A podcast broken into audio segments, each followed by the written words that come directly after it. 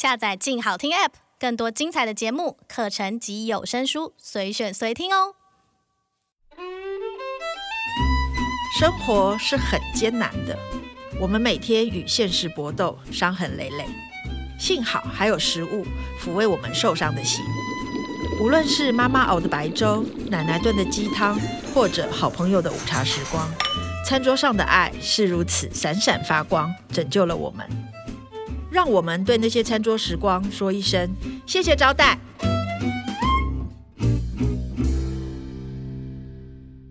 Hello，各位亲爱的听众朋友，大家好，欢迎收听由静好听制作播出的《谢谢招待》瞿欣怡与作家友人的餐桌时光。我是小猫瞿欣怡。这一集要来和我们分享餐桌时光的来宾是柯一正柯导。Hello，柯导。嗨，欣怡好，各位听众好。对对对，等一下我可能会不小心叫你阿贝哦。没问题，没关系哦，因为我们私下都叫柯导阿伯，那是我的代号。阿伯，我跟阿伯认识其实是在二零一三年反核，反核四五六，我们在自由广场，对，在自由广场认识的这样子。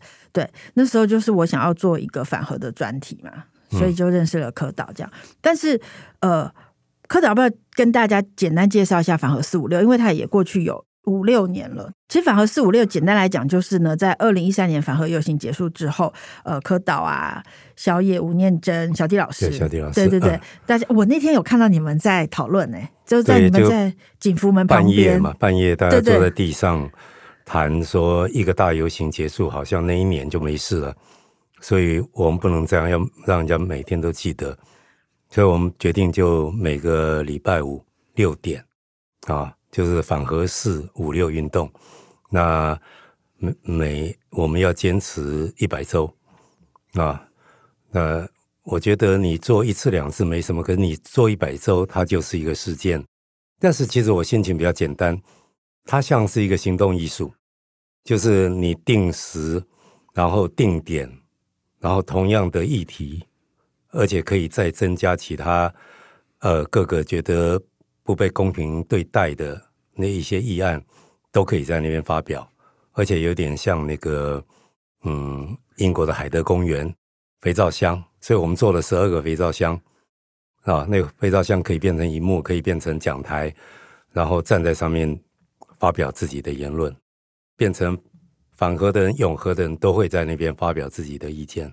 嗯，可是我一直记得你们在二零一三年反核围圈圈讨论，嗯、因为那时候我们我记得那一年的反核游行大概好像快十万人，嗯、因为就是那那全台湾有二十万人，对，对，全台湾有二十万人。嗯、我记得那次的反核游行很盛大，然后到很晚都还有很多人，然后我们就牵着狗，然后就看到小迪老师就很高兴要过去打招呼的时候，老师就说我们在开会，就是你就是看到很多 很几个 很有名的导演坐在路边，然后就开始讨论起来，然后没多久就看到反核四五六。所以我觉得那个开开始超浪漫的。对对，因因为一开始我们做那个呃，我是人我反核摆那个大的人字的时候，那个时候就有十五个导演参与，所以那天晚上来了很多导演，而且导演都有一种主动性了，比较喜欢带动，所以我们那样的活动才能够很多人一起参与，才能够持续那么久。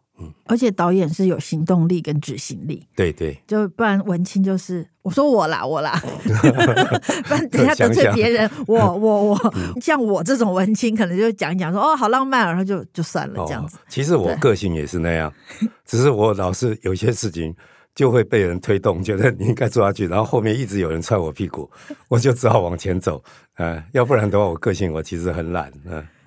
柯导是有创意又悠闲的人。啊，算是 对。哎，在讲餐桌之前，我要插播你前一阵子做的那件事情，我觉得也很酷。嗯，因为可能听众朋友不太知道，就是因为在那个东区的人行道上面，就是狗狗不太好散步，嗯、所以你就在人行道上面有一个人，然后画了一只狗，对不对？啊啊，因为通常是一个大人带一个小孩嘛。对对对对对。那我在旁边又多画了一只狗，牵了一只狗。那其实是目的是因为我住那个社区太荒谬了，整个社区没有一个公园。在哪里？为什么没有公园？哦，就在铜陵那里，就铜陵那个后面。统领那个后面没有公园，哦、但是还有一个水利用地，我觉得应该要开放给大家。为什么？因为我很喜欢看到有的社区有很多老人家坐在那边聊天，即使外佣在旁边，嗯，打手机干什么，但是至少老人可以出来呃散步，然后跟大家见面，应该有那样的地区。然后，尤其是动物，一定要有树的地方啊。其实动物都在找有树有草的地方，它比较方便。那整个社区没有啊，只有一个日本人的店留了一个小草皮。那整个社区的狗都去那个小草皮尿尿。对对对，因为 我我会不是我会带一个那个渔网嘛。哦，啊、对对对，就用那个纸纸袋接。哎，那哎，我有一次就碰到那个老板，地上就有一坨啊，我就跟那是不是我的，但是我可以捡起来，因为我蛮感谢他留了那块草地给我们。对对。对对那再回来讲餐桌，反和四五六，所以是每个礼拜五晚上六点。那晚上六点不是正好是吃饭的时候吗？科导也有做咖喱饭给大家吃，对不对？呃，有，比如说大年的时候，呃，有有几个季节，对。因为科岛的咖喱饭非常有名，所以你为什么会想要做咖喱饭去那边给大家吃？呃，我觉得咖喱是一个蛮魔幻的食物，尤其你做的时候。完全像那个女巫在调她的那个巫婆汤，我还从日本买了一个像桨一样的大的那个 勺子，可以。你是想玩吧？对呀，不是因为你不能让它沾底嘛。啊，对。那我煮的都是差不多快一公尺高的深锅，所以一要一直摇，然后让它均匀嘛。所以我觉得那个过程就很有趣。你从日本把那个。一公尺以上的勺子带回来，回来你是怎么带？可它不能打包啊，哦，托运吗？它就像桨一样，放在大大行李箱里面可以。OK，那科岛的咖喱里面会放哪些东西？呃，很多材料，但是可以可以自己配。我自己除了咖喱块以外，会加很多，比如说肉桂粉啊、孜然、豆蔻，哦，加孜然哦，柠檬叶。各式各样的就随性，手上有什么香料都可以加，因为咖喱块本身就三十几种，可是你加可以强调某一些味道你喜欢的，尤其是黄姜粉，我会加很多，因为那个对身体很好，还可以防疫，所以完全自由的。我甚至于有时候为了提神，还会加咖啡。什么啊？你在你的咖喱里面加咖啡，前面那些我本来都要学起来。我听是你加咖啡是加即溶咖啡还是现磨咖啡？呃，我我加那个冲泡的，呃不不是冲泡，冲泡也可以啦。那个那个磨好咖啡豆磨的粉嘛？对对对，因为那个大部分都是什么？因为呃，我煮完今天吃的，明天会稍微干掉。嗯，我在煮需要加水，哎，在那个时候我会加咖啡进去。你就干脆煮一杯咖啡倒进去就好了，啊，一两杯哦。是哦，你就真的煮好倒进去。很大一锅啊。对，嗯，那个是成人的食物，这个是成人食物，因为呃，我做的咖喱都会有点辣。所以你竟然还加咖啡？其实我加很多很多，呃，哦，对，然后黑胡椒也是主要的，一定要的，蒔萝啦、柠檬叶、薄荷草都可以，丁香粉，真的很像女巫哎，就是各种香料，你每次调出来其实不太一样。嗯嗯嗯，对，那样才有新鲜感。那你都喜欢做什么主食的？就是比如说什么肉，或者是蔬菜，主要都牛肉。那有的人不吃牛肉，我会做排骨的，但排骨用猪软骨，因为说软骨它比较不会呃散掉。对对对。如果你是一般骨头，它骨头跟肉就分开了。对对。然后其实主要的秘诀是在炒洋葱。哦，你用奶油炒，炒到咖啡色，然后让它出糖，焦糖化，焦糖化，对对，嗯，哦，所以是炒洋葱让它焦糖化之后，对对对，所以我没有加盐，没有加糖，它就已经很甜了。那做菜给反而四五六的人吃的心情是什么？而且那都很难弄哎，你为什么都挑这种不容易的？因为我看过日本节目，有人做给小学生吃，嗯，用一个汽油桶，汽油桶，哎。就就像汽油桶那么那么大的一个不锈钢，哦、然后在里面搅，我觉得哇，那个好棒，可以给上百个人吃。哦、哎，我一直希望这样子，所以呃，能够那边或者是像我在我们在演出的后台，嗯，嗯，大概也有六七十个工作人员跟演员，对，做给他们吃。然后我都跟他们讲，我要做到大家吃到我的咖喱就爱上我啊。当然那种爱上只是你会喜欢。所以到现在我们快要演出了，很多人就问你这次会不会做咖喱？对，我说看我的心情，因为心情好才能煮出好的咖喱，心情不好煮出来咖喱就不好吃。巫婆做菜心情要好一点。对对，因为我每次去反核四五六，我礼拜五正好报社截稿，所以我礼拜五都不能去。没有，我都是我都不能去。可是我看你都骑脚踏车晃一下，如果是台风或者是寒流，我才会去，因为那天我怕没人啊，就没人就去一下。但平常天气很好，就人很多，就不需要。对对，我们碰到两个台风。对，哎，那时候我们就说，那我们就把自己绑在柱子上，万一风太大。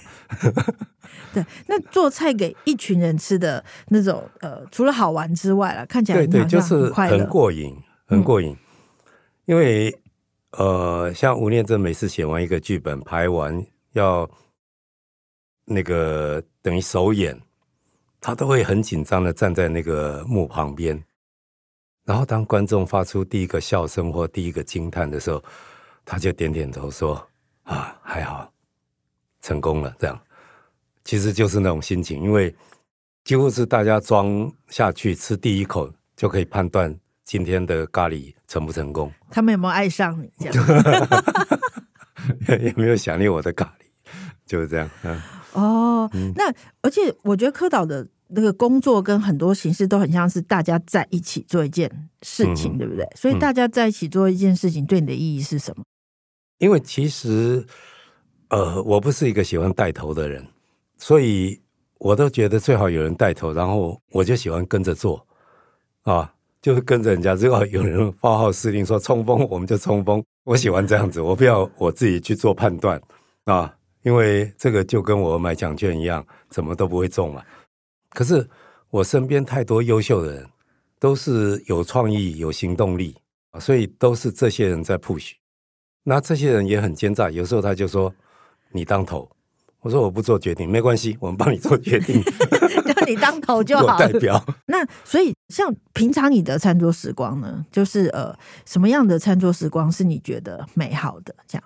嗯，是在家里还是外面？都可以，就是你觉得一个美好的餐桌时光应该具备哪些条件？呃，我举个例子，我最喜欢吃的就是吃东西最愉悦的时候，是因为我们金山有一群朋友，我们在那边做友善耕种，那常常他们就约今天有东西吃哦，我就去了。可是我不知道地方，每次他们跟我约在一个地方，然后开车我就跟车，因为走的是田埂跟山路，我永远不知道那是哪里。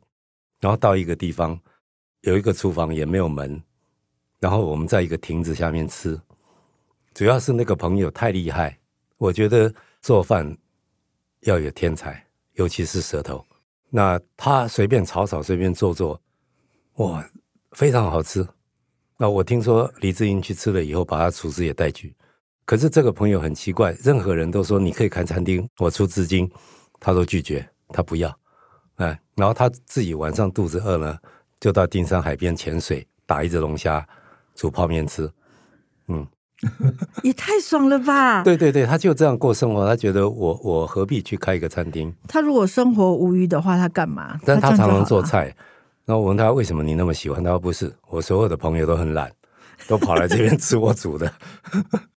他那天炒了一个笋子，我问我他一吃了以后，哇，这么不接口，他就说金马苏那贝啊，摩后加。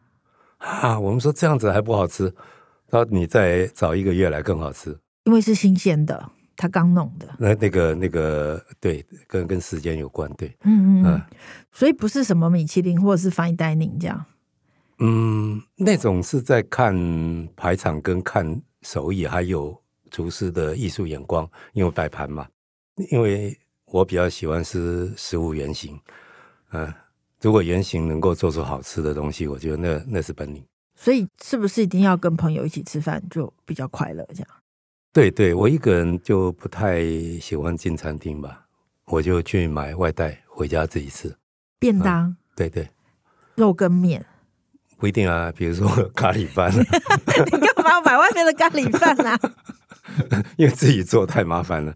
哎，而且我太太，我一说要做咖喱饭，她就起毛，就开始不舒服，不高兴。因为我每次都做一大锅，然后她觉得要吃两三天。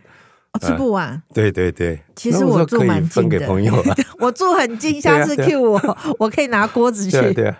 所以呃，因为真的很想要跟柯导聊一聊，这样反核四五六啊，或者是一群人一起做一件事情。虽然你刚才很客气说，呃，纸风车你也没有要起头或干嘛，但其实你们起头做了很多浪漫的事。我我到现在都还是觉得反核四五六那一百天是一个很浪漫的行动。对对对，我真的是把它当成一个行动艺术来做。像呃那个时候我正好呃癌症手术之后在休息，李永峰就弄了一个计划案，我在那个朱子湖那里住，然后他就跑上来说：“我跟你讲这个很棒，就是那个时候叫三一九乡村儿童艺术，就是我募款然后去各地演给小朋友看。”那其实我在想，怎么可能？好吧，我心里面想五十场大概结束了。结果真的三百一十九个乡镇全部好片，而且真的是免费给小朋友看，所以像金山那一群朋友也是那样认识，他们就觉得哎，我们现在还不到十万，然后金山的一些年轻人就出来做那个捐款箱，然后放在服装店啊、那个早餐店，然后写一个海报，居然就募足了二十五万，就这一群人就很合作。所以到现在，我们跟他在推转那个友善耕种，他们也参与。对，我好像有一个朋友，嗯、他们结婚的礼金还是什么，是捐给呃三一九乡这个行动。后来他们办的，哦、啊，办在东部是不是？东部啊、对，然后就是让这一场他们的婚礼就变成一个对对对，呃三一九乡的一部分这样。对，啊、对，我觉得会是一个记忆性很高的婚礼。那次宴席的餐桌超特别的，嗯、就是三一九乡，然后让一堆不认识的小孩一起来看纸风车，这样、嗯、对。对，今天真的很谢谢柯导可以来跟我们分享很浪漫的餐桌时光，嗯、因为每次人家都会觉得社会运动啊，听起来就好像嘎嘎，就是好像要骂人，然后要很激动，然后要很干嘛？没有没有，我们有个口号叫温柔而坚定，一定要温柔，但是很坚定。我喜欢这个口号，对对对对对，而且一定要吃饭。对。好，今天很谢谢柯导可以来我们的节目，也感谢各位的收听，请持续锁定由静好听制作播出的《谢谢招待》徐心怡与作家人的餐桌时光，下次见，谢谢柯导，好，我们继续温柔而坚定的前进吧。好，拜拜，拜拜。想听爱听，就在静好听。